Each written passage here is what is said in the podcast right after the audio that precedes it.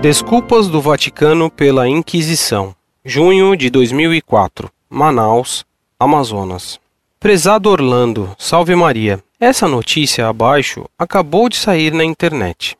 Vaticano volta a pedir desculpas pela Inquisição. Por Felipe Pulela.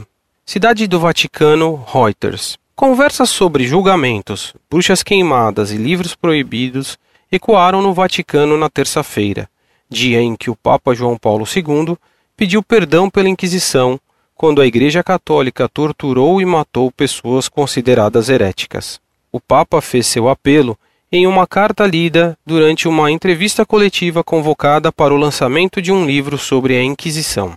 João Paulo II repetiu uma frase tirada de um documento de 2000, na qual, pela primeira vez, o pontífice pediu perdão pelos erros cometidos a serviço da verdade por meio do uso de métodos que não têm relação com a palavra do Senhor. A declaração refere-se à tortura, aos julgamentos sumários, às conversões forçadas e às fogueiras nas quais eram queimados os acusados de heresia.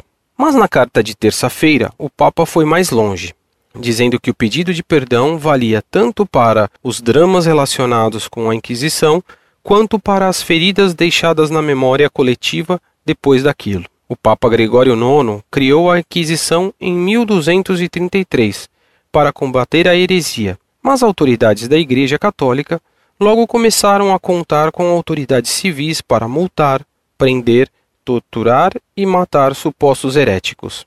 As atividades inquisitoriais atingiram um pico no século XVI, como resposta à reforma. O livro lançado na terça-feira baseia-se nos discursos feitos no simpósio acadêmico patrocinado pelo Vaticano seis anos atrás. Mas a entrevista coletiva foi além disso. Um mapa mostrou que a Alemanha registrou o maior número de bruxos e bruxas mortos por tribunais civis no começo do século XV. Foram cerca de 25 mil pessoas. A população do território contava então com 16 milhões de pessoas mas em termos proporcionais, o recorde pertence a Liechtenstein, onde 300 pessoas, ou 10% dos 3 mil habitantes da região, foram mortas por bruxaria. Eu pergunto: os dados que estão no final do texto são corretos? Fique com Jesus e Maria.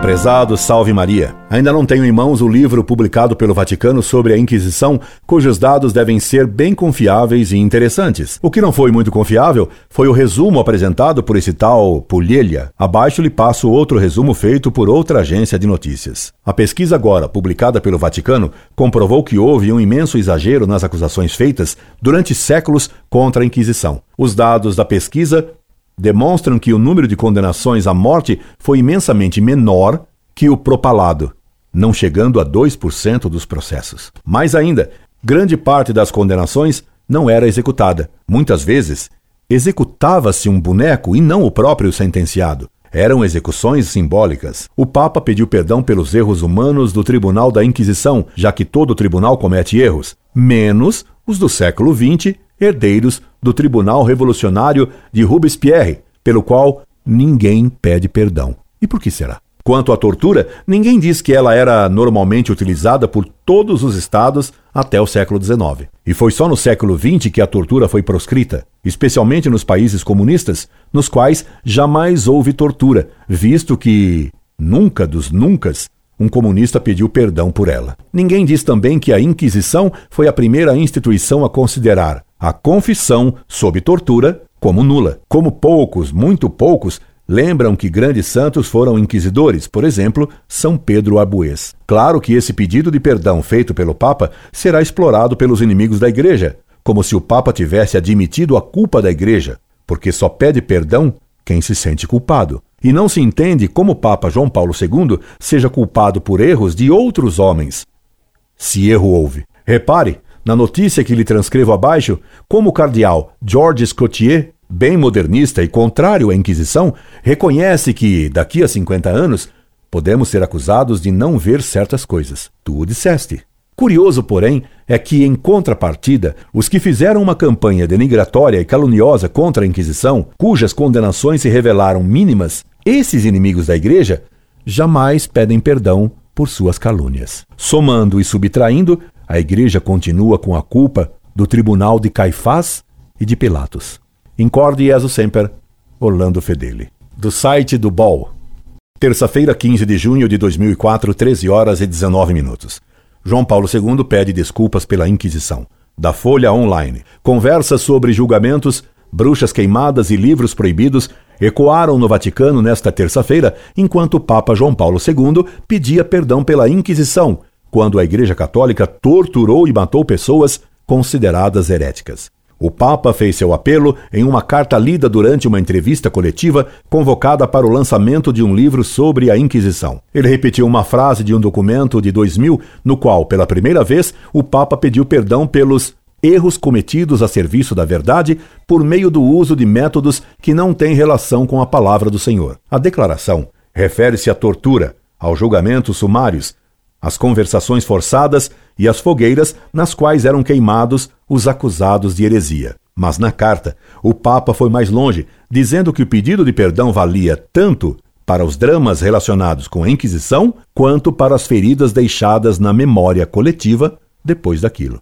O Papa Gregório IX criou a Inquisição em 1233 para combater a heresia, mas autoridades da Igreja Católica logo começaram a contar com autoridades civis para multar, prender e matar supostos heréticos. Ela atingiu um pico no século XVI como resposta à reforma. O livro de 800 páginas, lançado nesta terça-feira, baseia-se nos discursos feitos no simpósio acadêmico patrocinado pelo Vaticano seis anos atrás. Mas a entrevista coletiva foi além disso. Um mapa mostrou que a Alemanha registrou o maior número de bruxos e bruxas mortos por tribunais civis no começo do século XV. Cerca de 25 mil pessoas da população de 16 milhões foram mortas. Mas em termos proporcionais, o recorde pertence a Liechtenstein, onde 300 pessoas, ou 10% dos 3 mil habitantes da região, foram mortas por bruxaria. O professor Agostino Borromeu, editor do livro, disse que menos pessoas foram realmente mortas pela Inquisição do que geralmente se acredita. Ele afirmou que apenas cerca de 1,8% das pessoas investigadas pela Inquisição Espanhola foram mortas. Manequins foram queimados para representar os julgados à revelia e condenados à morte. Os heréticos e bruxas que se arrependiam no último minuto eram estrangulados até morrer e depois seus corpos eram queimados. Era consideradas uma forma menos dolorida de morrer, afirmou. Uma das vítimas mais conhecidas era o astrônomo italiano Galileu Galilei, de 1564 a 1642, condenado por defender que a Terra girava em torno do Sol. Ele foi reabilitado por João Paulo II em 1992. O cardeal Georges Cotier foi questionado por que o Vaticano não condenou papas anteriores que permitiram a Inquisição. Quando pedimos perdão, não condenamos.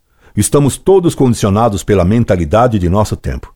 Daqui a 50 anos, podemos ser acusados de não ver certas coisas. Disse, com agências internacionais.